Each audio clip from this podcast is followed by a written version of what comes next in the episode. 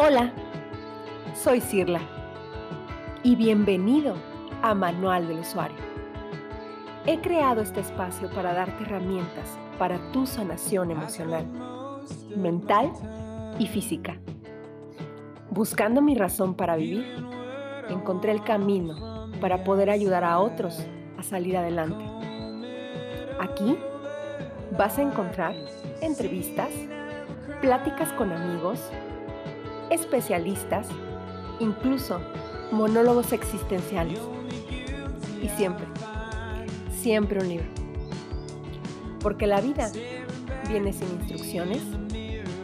Hagamos juntos nuestro propio manual. ¿Me das la mano? Yo también estoy aprendiendo.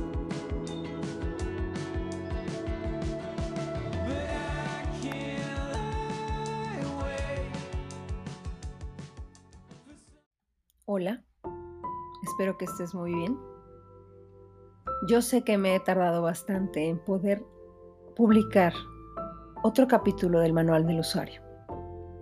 Esto ha sido porque he tenido muchísimas, muchísimas ocupaciones, trabajo y demás.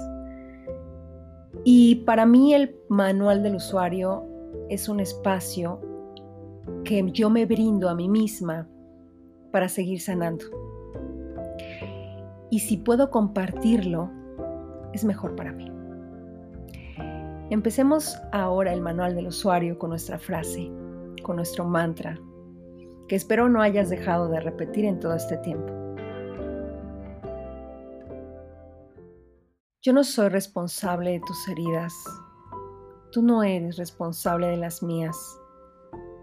Te libero y me libero. Me da mucho gusto poder estar contigo en este espacio, en este momento.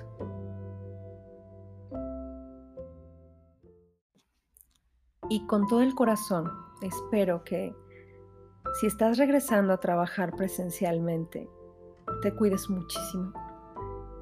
Si ya lo estabas desde antes, también lo hagas.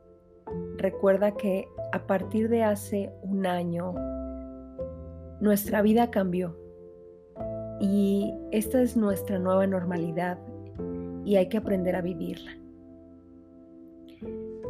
El día de hoy te voy a hablar brevemente de un libro que me gusta mucho que se llama El Poder de la Hora.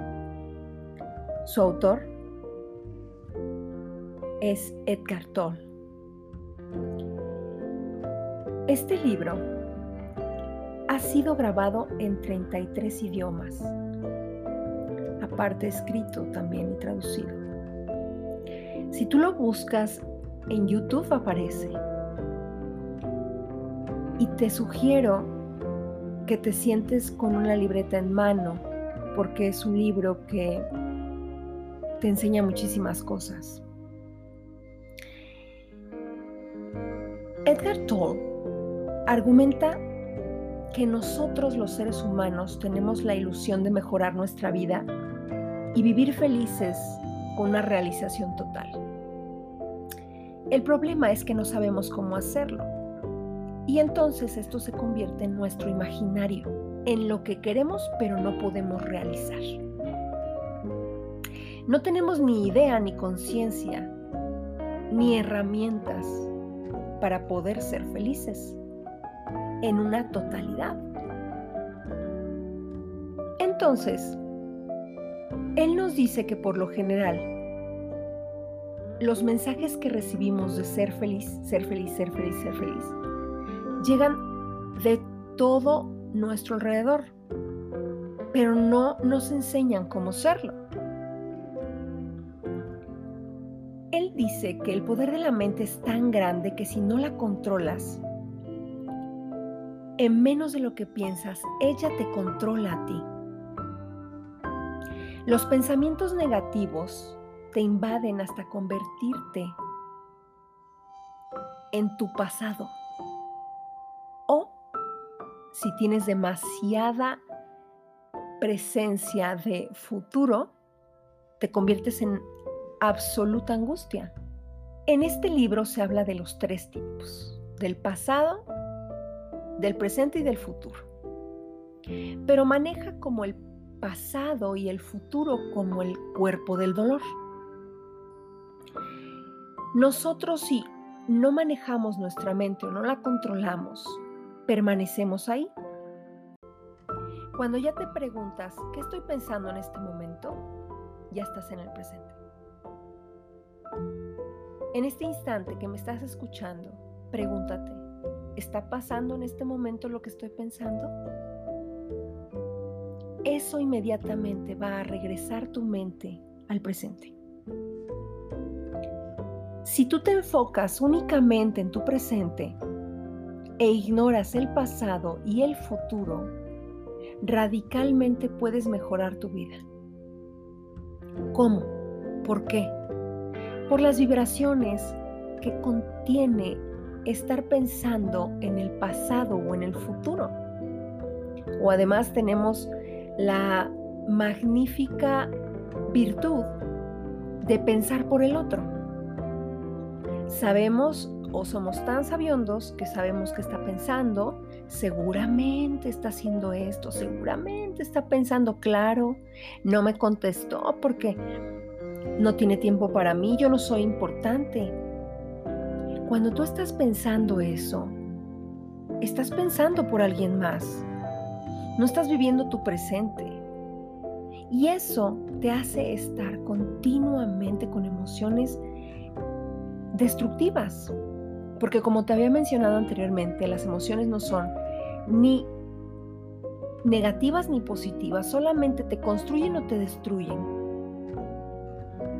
La mayoría del sufrimiento que sentimos es creado por nosotros mismos. Y como es creado por ti, se puede eliminar. Cuando hacemos frente a estas situaciones, entonces podemos cambiarlas, pero para hacerlas presentes tenemos que hacerlas conscientes. Una cosa que nosotros tenemos los seres humanos es nuestro ego.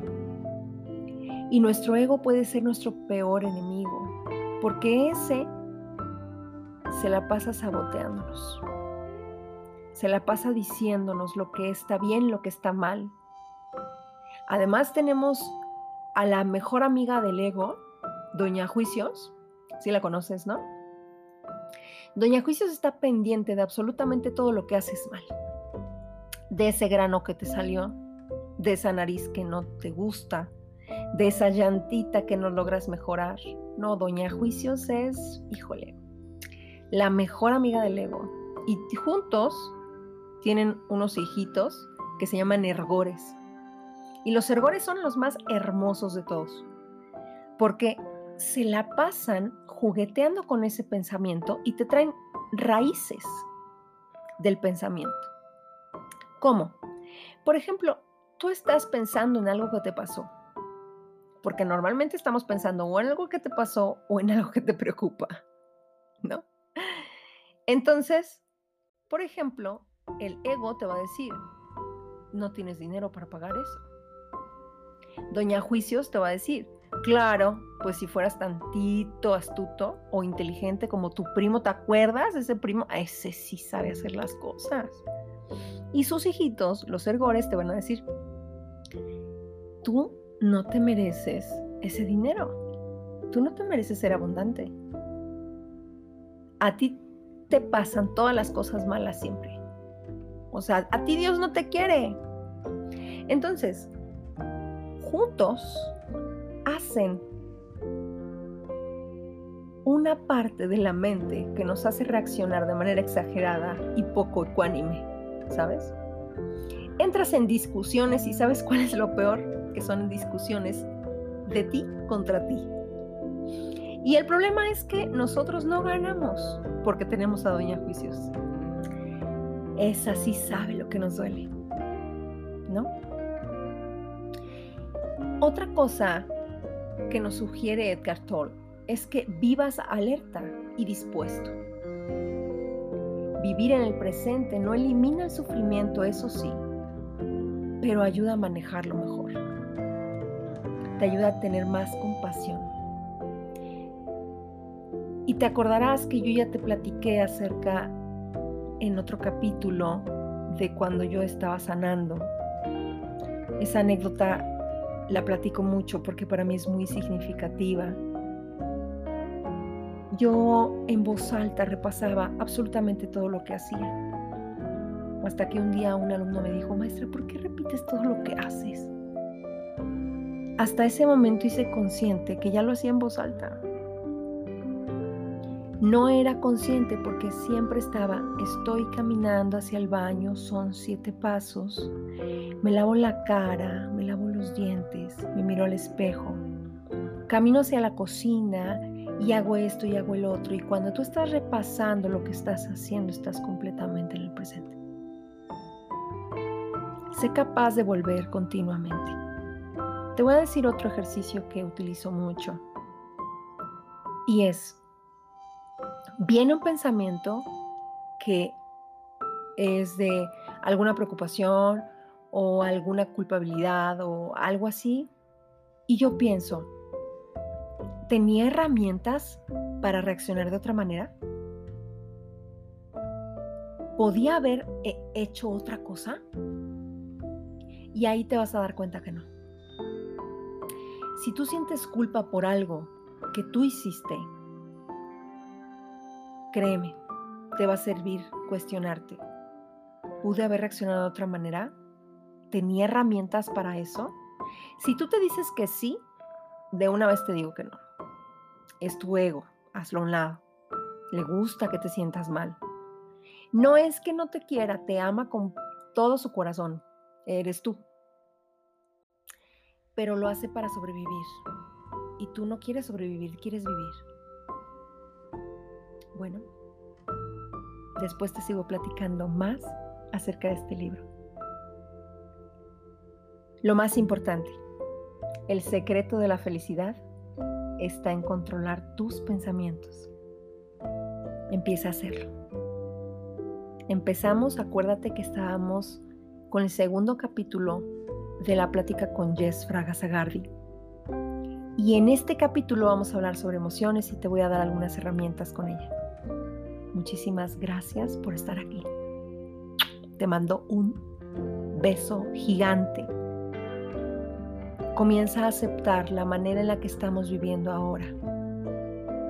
Comienza a participar un poco más con todos los cuidados enormes que esta enfermedad necesita, higiénicos, Cuida tu familia, cuídate tú, lava todo, limpia todo, pero no dejes de vivir. Te mando un beso. Vamos a empezar. Yo no soy muy expresiva. Sí. Yo tengo dos bebés, incluso con ellos no soy muy expresiva de estarles diciendo mi amorcito, bomboncito, corazoncito. No, la verdad no. Pero tenemos también el lenguaje corporal. Por ejemplo, voltear a ver o tener contacto visual con la persona. Un abrazo, un beso, también expresan cariño si tú no eres muy de decirte te quiero todo el tiempo o te amo todo el tiempo. Sí, o simplemente con algún detallito, hoy me acordé de ti, una paleta, a lo mejor sin decirlo, ¿no? O sea, mira, tengo esto. O simplemente escuchar a la persona. Es importante que si tú no eres de las personas que te expresas con palabras, trates de buscar una forma de expresarte realmente cómo te sientes. Eso es súper importante. Pareciera que no, porque muchas veces, o sea, por ejemplo, yo, otra vez, yo me pongo de ejemplo. Sí. No soy muy expresiva, pero si si hay días en que yo siento muchísima necesidad de demostrarle amor a mis hijos y ellos a lo mejor no están muy acostumbrados y si lo hago de alguna manera como que hasta se sacan de onda. Como que dicen, no, esa no eres tú, pero entonces yo ya ubiqué la forma en que ellos saben perfectamente bien cómo les expreso mi cariño. Y es importante realmente expresarlo, de la manera que se nos haga más saludable. Y el siguiente punto es el que estabas hablando hace ratito, de asumir la responsabilidad de nuestros actos. Ahora, yo creo que de todo lo que hemos visto hasta ahorita, esto es de lo más difícil. El que tú te pares, sí, sí, sí, sí. Es, es muy, es complicado.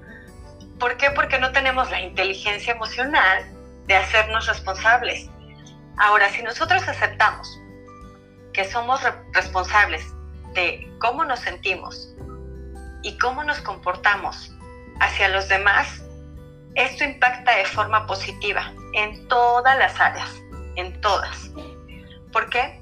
Porque ya nos estamos haciendo responsables y podemos ir al punto donde, bueno, ok, este sentimiento y esta emoción son mi responsabilidad. Entonces, ¿qué voy a hacer? Pues voy a hacer algo.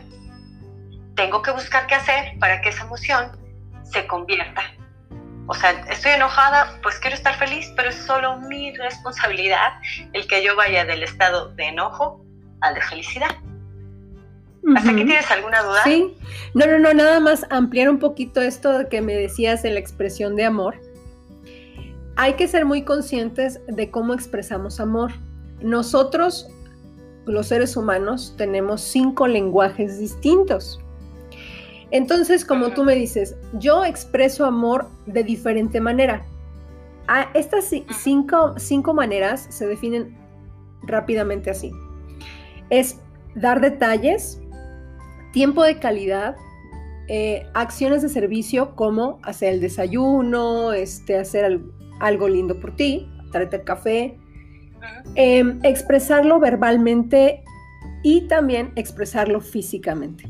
Entonces, si yo ya identifiqué que yo, Sirla, mi amor lo expreso con detalles, porque soy súper detallista, con regalos, detalles, con acciones de servicio y con palabras, si yo ya me identifiqué ahí, también tengo que ser capaz de identificar al vecino cómo él da el amor.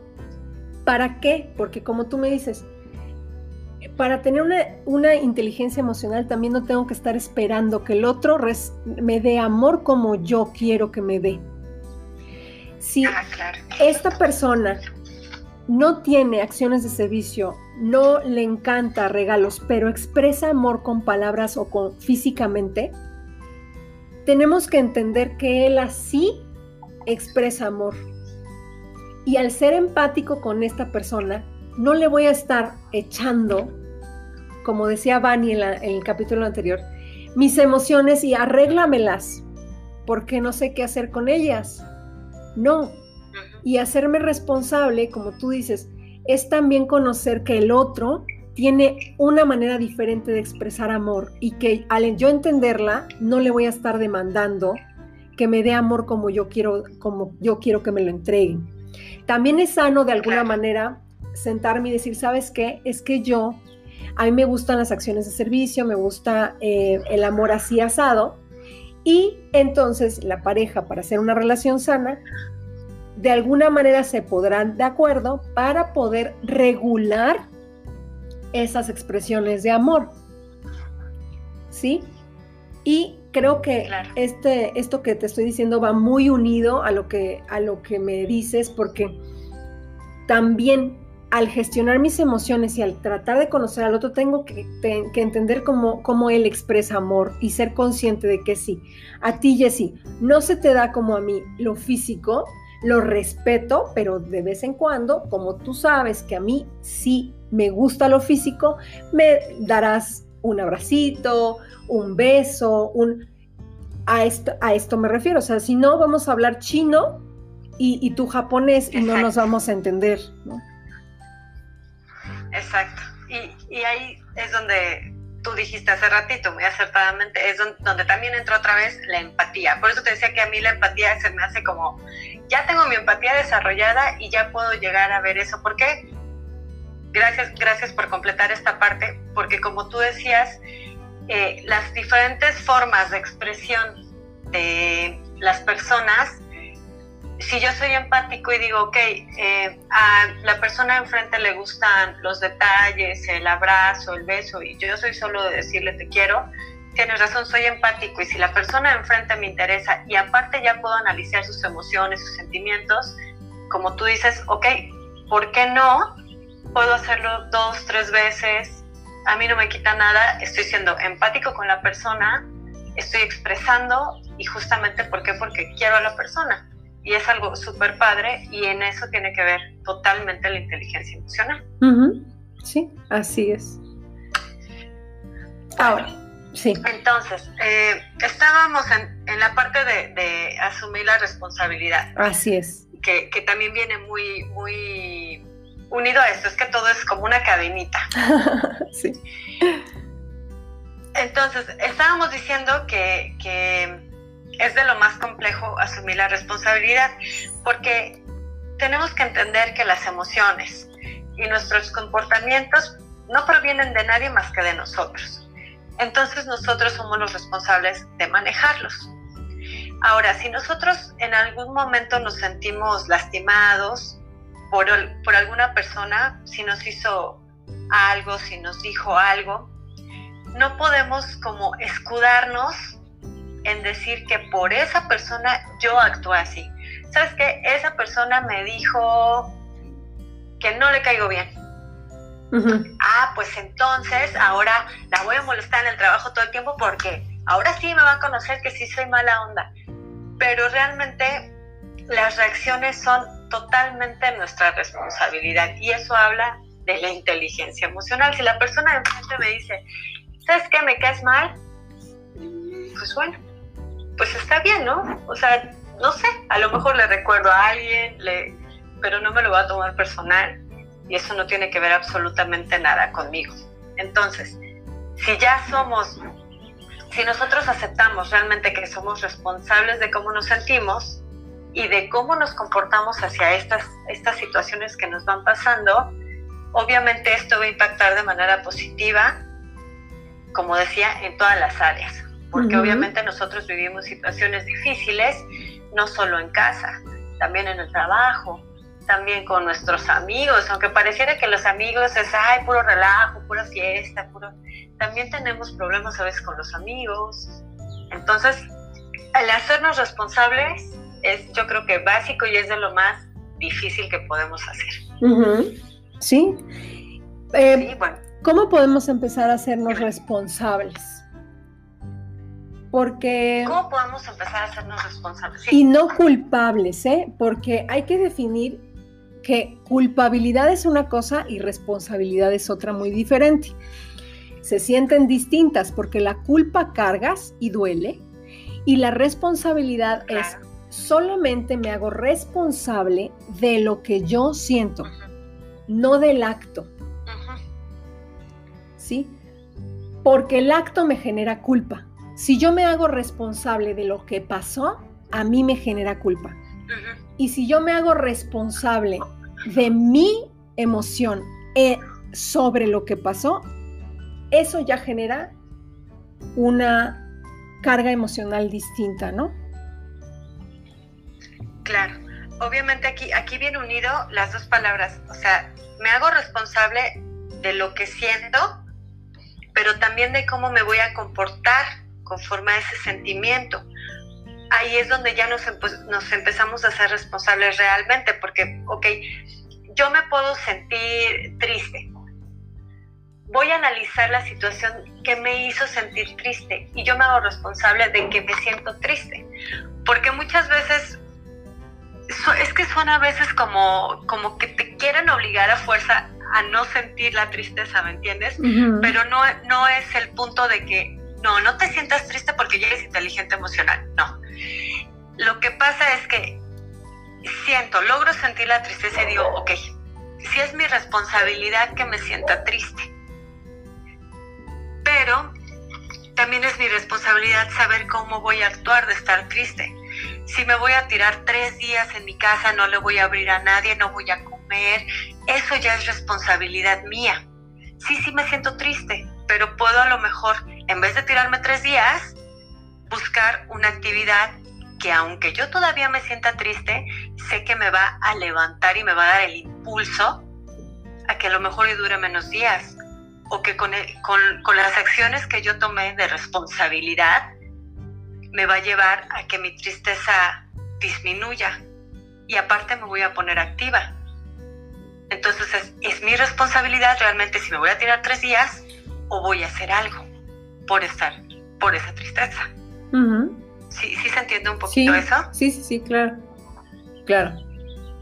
No solamente de las emociones, sino pues también de las acciones que yo tomo a partir de esa emoción. Exacto. Entonces, voy a hacer un recuento rápido para que, para que ubiquemos estas herramientas y ya podemos seguir con, con lo siguiente. Para poder incrementarla, entonces, número uno es prestar atención a las emociones, ¿no? Ya habíamos dicho, tenemos que prestar atención y pararnos a ver qué estamos sintiendo. Luego, vamos a aprender a manejar las emociones. Aprender a manejarlas es, bueno, ya la identifiqué, ahora, ¿qué voy a hacer para que esa emoción que sienta en el momento no se siga o si la quiero cambiar o etcétera, etcétera. Después, expresar lo que sentimos. Ya dijimos, ya las diferentes formas de expresar, pero es importante expresar. Sí. Y por último, el tomar responsabilidad de nuestras acciones.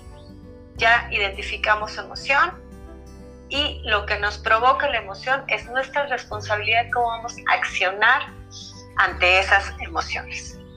¿Ok? Sí, sí, sí, sí. Ahora, dentro de incrementarla, aquí hay algo bien importante, hay unos hábitos que vamos a llevar a cabo para que podamos ver cambios en nuestra inteligencia emocional. Aquí es importante que, que, si lo están escuchando puedan a lo mejor anotar, ponerle pausa, porque hay cuatro puntos muy importantes que tenemos que hacer a la hora de adquirir un hábito para ayudarnos. Ahorita lo vamos a enfocar obviamente en los hábitos que vamos a usar para incrementar nuestra, o trabajar nuestra inteligencia emocional. Sí. Bueno, para empezar hay que saber que los hábitos viejos que tenemos son realmente complicados de eliminar, son así súper arraigados los hábitos y es complejo, pero no imposible cambiarlos. Cambiar nuestros hábitos es un proceso que va a involucrar varias etapas y yo voy a hablar de estas etapas.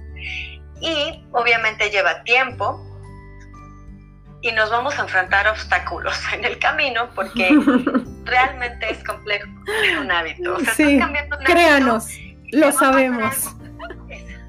Exacto.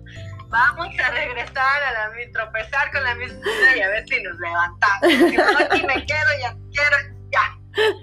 Es complejo pero no imposible. Ahora, vamos a hablar entonces de estas etapas, porque hay cuatro etapas por las que debemos pasar a la hora de cambiar nuestros hábitos o nuestro comportamiento. Estas etapas son la reflexión, la preparación, la acción y el mantenimiento. Las voy a explicar con ejemplos chiquititos para que lo, entendamos mejor. Sí. Vamos a hablar, por ejemplo, de la etapa de reflexión. De reflexión es, ¿qué estoy pensando? más bien, ¿estoy pensando en cambiar qué? Yo, por ejemplo, estoy este, aquí enfocado a la inteligencia emocional. Estoy pensando en trabajar con mi inteligencia emocional. En esta primera etapa, estamos pensando en el cambio y estamos motivados. Sí, yo estoy pensando y quiero trabajar mi inteligencia emocional. Pasamos a la preparación. La preparación simplemente es yo he decidido trabajar en mi inteligencia emocional. En esta segunda etapa estamos haciendo planes y estamos pensando en las ideas específicas que nos van a funcionar, qué es lo que voy a utilizar para trabajar mi inteligencia emocional, qué herramientas, etc. Y pasamos entonces a la acción. La acción es, yo he empezado a hacer cambios en cuanto a mi inteligencia emocional. En esta tercera etapa estamos actuando según a nuestro plan, utilizando nuestras herramientas y haciendo los cambios que nos propusimos para lograr nuestra meta. Sí. Y entonces llegamos hacer este círculo, la acción, la acción lleva la cuarta etapa que es el mantenimiento. Se vuelve ya una rutina, tienes una nueva rutina.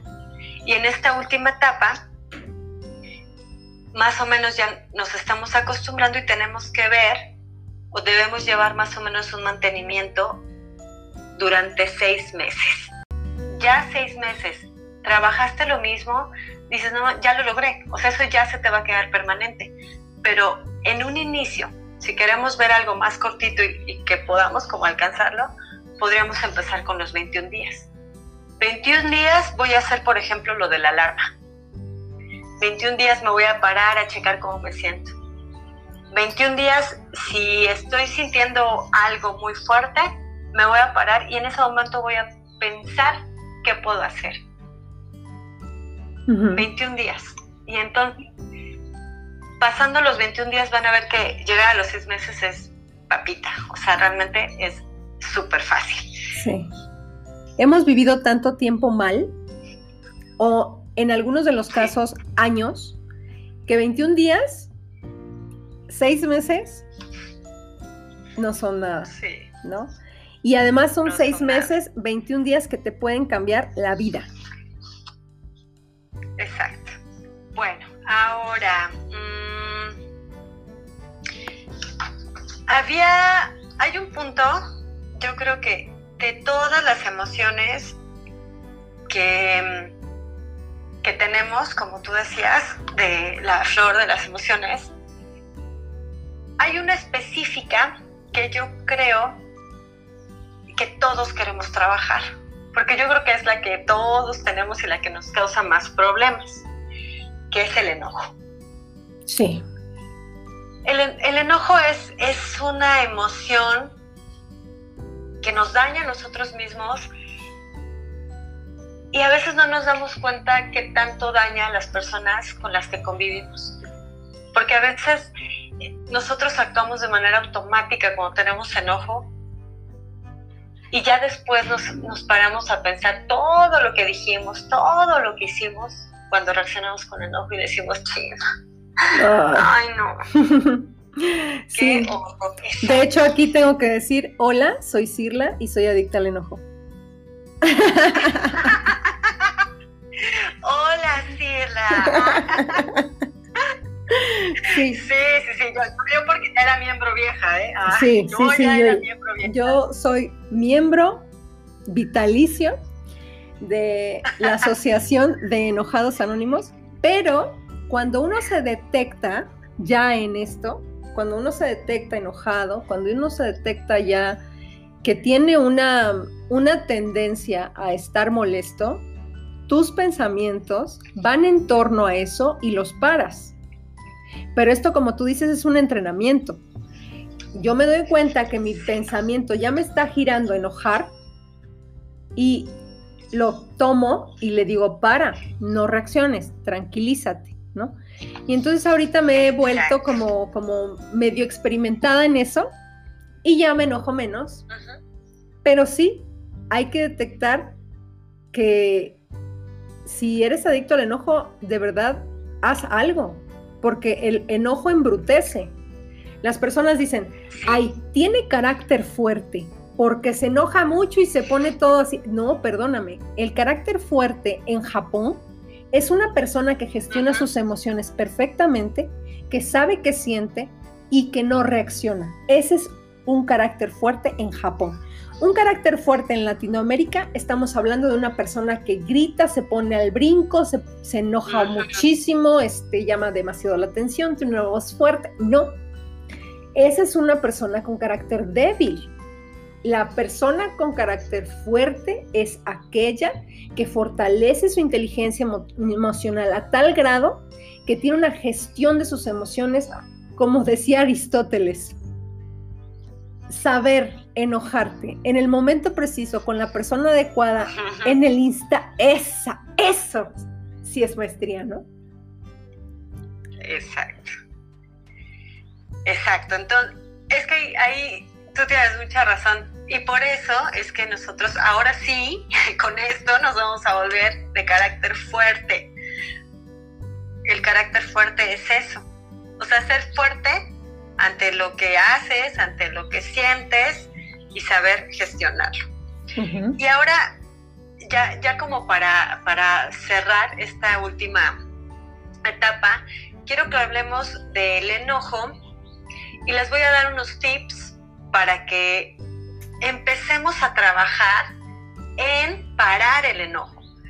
No, no, no les voy a decir que en tres días ya no se van a enojar pero como decíamos, lo vamos a, lo vamos a trabajar durante 21 días. O obviamente, ¿saben qué? Que muchas veces cuando empezamos a trabajar, por ahí alguien, alguien me decía, Sila, Sila lo va a reconocer, pero por ahí una chica nos decía en un curso, nosotros somos nuestros peores maestros. y, ya, y ya nos dicen, o sea, ya pasaron tres días, lo traté de aplicar, me enojé y dices, no, no, ya. O sea, ya lo hiciste mal, ya no, ya, ya no va a servir nunca. No, ok, me, me enojé a los tres días, pues empiezo otra vez. Y empiezo a retomarlo otra vez. ¿Por qué? Porque pues seguimos siendo seres humanos, fallamos, vamos a enojarnos y aparte si tenemos ese hábito de enojarnos por todo, pues obviamente nos va a costar trabajo. Pero aquí, como ya decíamos, si estamos trabajando en la inteligencia emocional, me voy a hacer responsable de lo que voy a accionar. Ok, si yo fui, yo exploté, yo hice, yo aventé el plato, no, pasa nada. Voy a seguir trabajando en ello y voy para adelante. Entonces, vamos a hablar de esta parte de controlar el enojo. Y primero es importante saber por qué es que las personas experimentamos o tenemos el enojo. Porque hay que saber que nosotros adquirimos o somos personas que se enojan por cuatro puntos importantes que pasaban en nuestra vida. Cualquiera de ellos fue por el que, por el que yo adopté o empecé mi hábito de enojo. Sí. Primero puede ser por los cambios que experimenta mi cuerpo. ¿Sí? Puede ser que mis hormonas o varias cosas que pasan en mi cuerpo este, provoquen cambios de humor, que tenga emociones confusas, pero obviamente en este punto podría solucionarse de manera más sencilla. si, si fuera solo por los cambios que experimenta mi cuerpo. Pero también el enojo se debe aparte del estrés.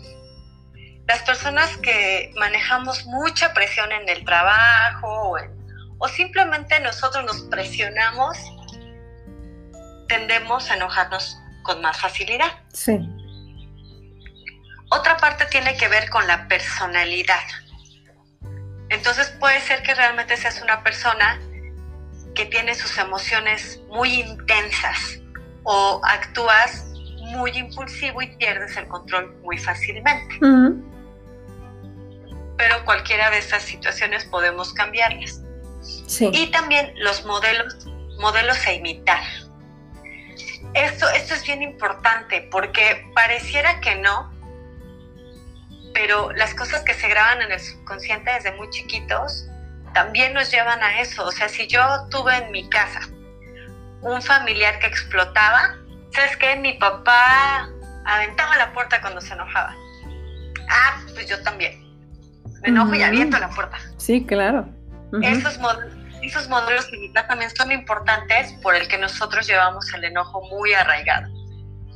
Pero independientemente de cualquiera de estas cosas por las que reaccionamos, es seguro que nosotros nos enojamos en algún momento. O sea, es normal que la gente se enoje. Realmente no hay una persona que diga, ay, Hakuna Matata todo el tiempo. No es cierto. no. Todos. No. La sanación no es lineal. O sea, la sanación no es lineal y por esa razón, como somos humanos, habrá cosas que nos hagan reaccionar más que otras, ¿no? Exactamente. Y ahora, dentro de las herramientas que vamos a utilizar para poder controlar nuestro enojo, voy a mencionar dos importantes que ya habíamos mencionado al principio que son la autoconciencia y el autocontrol. Recordemos que la autoconciencia es observar lo que sentimos y pensamos y por qué. Y el autocontrol es pensar antes de actuar.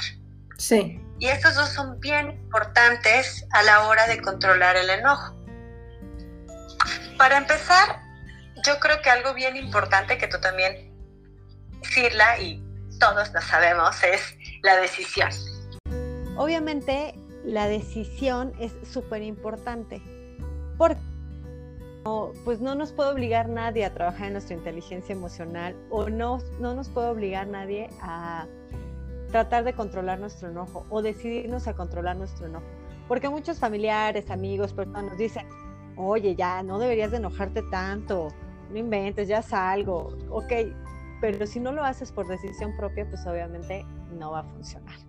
Observar de manera profunda las formas en las que estoy reaccionando cuando me enojo. Entonces nosotros podemos reaccionar cuando nos enojamos de diferentes maneras, ¿no? A lo mejor lloramos o gritamos, personas, decimos cosas irrespetuosas, o a lo mejor aventamos cosas, damos patadas, puñetazos a las cosas, a la pared, al armario, rompemos cosas. Ahora, cuando tú a lo mejor en tu enojo llegas a golpear a alguna persona, también te dañas a ti. Sí, hay que, hay que ser muy conscientes que no también cuando herimos a las personas de enfrente, aunque pareciera que no, eso sí es real.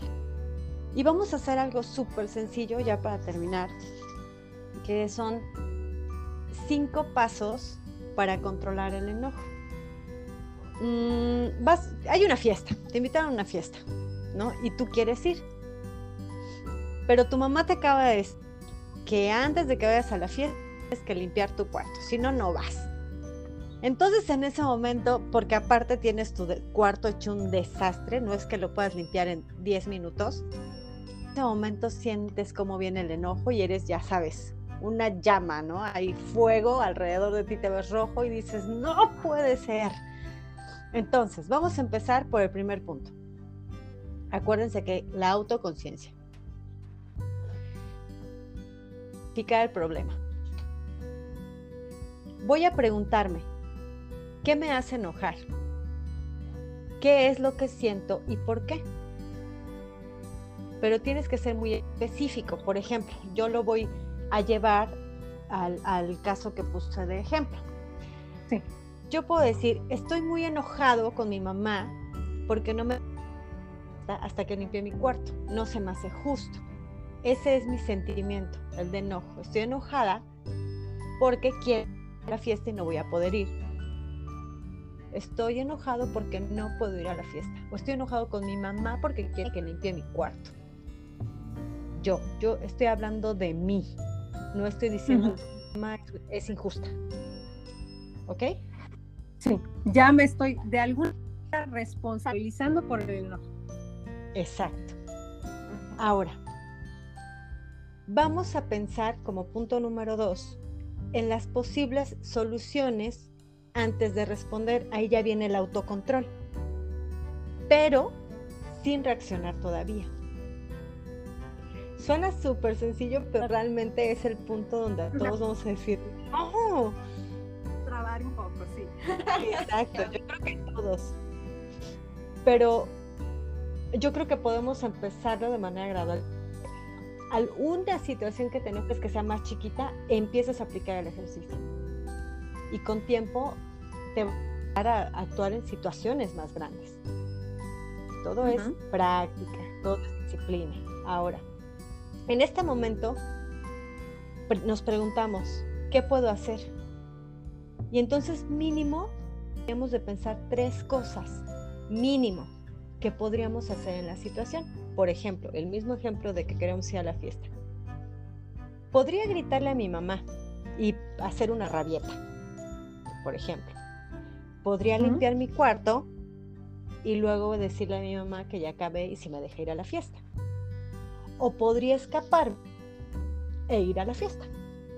Ahí ya pensé tres cosas. A lo mejor y no son las más adecuadas, pero las pensé, me di el tiempo de pensar. Entonces pasamos al punto 3. Ya consideramos las consecuencias de lo que pensé. El punto 3 es de pensarlo bien. Entonces, aquí vamos a pensar el resultado de cada una de las preguntas, de las situaciones que me planteé. Le grito. No, pues me voy a meter en un problema más grave, ¿no? Incluso hasta me va a castigar. En mi, en mi panorama 2, puedo limpiar mi cuarto. A lo mejor podría llegar pero con esta opción podría ir a la fiesta y aparte mi cuarto va a quedar limpio y ya no tendría que preocuparme por un rato amigo. ¿Cierto? Y mi opción C. Si me escapo, me escapo y yo creo que me voy a ir en pleno enojo. Cuarto paso, tomar una decisión, escoger una de las opciones. Y podemos preguntarnos cosas como, ¿cuál es mi mejor opción? ¿No? Para el momento, si lo estoy pensando bien, ¿cuál es mi mejor opción? Porque probablemente igual y si hayas decidido escaparte, pero sabes qué Gritarle a tu mamá, sabes que es instintivo. Pero entonces limpiar mi cuarto, sabes que ya lleva algo de inteligencia. Entonces, la opción B sería la mejor opción. Y viene nuestro quinto paso, revisar el progreso. Todo lo que llevé, todos mis pasos, que los vamos a repetir otra vez para hacer un resumen, identifique el problema, mi autoconciencia, Pensé en posibles soluciones antes de actuar, el autocontrol. Consideré las de cada solución, el pensar bien. Tomé una decisión. Escogí una de las opciones. Y entonces en la quinta, reviso mi progreso. Me doy cuenta de que realmente me llevó a buen puerto mi decisión. Y entonces te puedes preguntar, a ver, ¿Cómo lo hice? ¿Las cosas salieron como lo esperaba? Si no salieron como esperabas, hay que pensar por qué no. Después tengo que ver si estoy satisfecho con la elección que tomé. Y el tomar algún tiempo para reflexionar sobre lo que pasó en el proceso es muy importante, porque ahí ya aprendemos de nosotros mismos, evaluamos el método de resolución del problema y ahí es funciona este método. Y entonces ahí, wow, ya lo hicimos excelente. El autocontrol yo creo que es, pero yo confío en ustedes. Vamos a poder Vamos a confiar en que eso sí se va a poder hacer. Por supuesto Yo te agradezco mucho, Jess, participar conmigo en este proyecto que estoy iniciando. No, pues muchísimas gracias a ti por invitarte, más que nada porque este tema me gusta mucho, ayudar a que las personas mejoren en su vida. Me, gusta también eso, hashtag, eso también es mi pasión. y pues, pues nada, yo los, los invito, no, yo no tengo eh, un canal o, o algo personal, personal.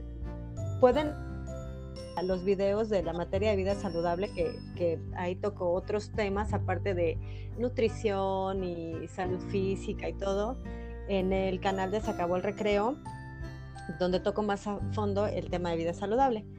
Y pues si me quisieran contactar de manera personal en Facebook, estoy como Jessica Fraga Zagardi, por si alguien a lo mejor quiere aclarar un poco más este, pues alguno de los temas, más que nada porque em, se me olvidó decirte, pero el, el, enojo, al final también debemos de checar si, si llega más allá. Tenemos que ser muy, muy conscientes de que si hay una situación donde el enojo de plano ya no pueda controlarse, es importante que busquemos otro tipo de ayuda. Eso sí es muy, muy vital. Entonces, pues muchas gracias a todos por, por escucharme. Espero que les haya hecho, bueno, que les sirva mucho la información, que haya sido funcional y pues nada, les agradezco muchísimo. Le agradezco el tiempo, Sila, y la invitación de antemano. Yo también.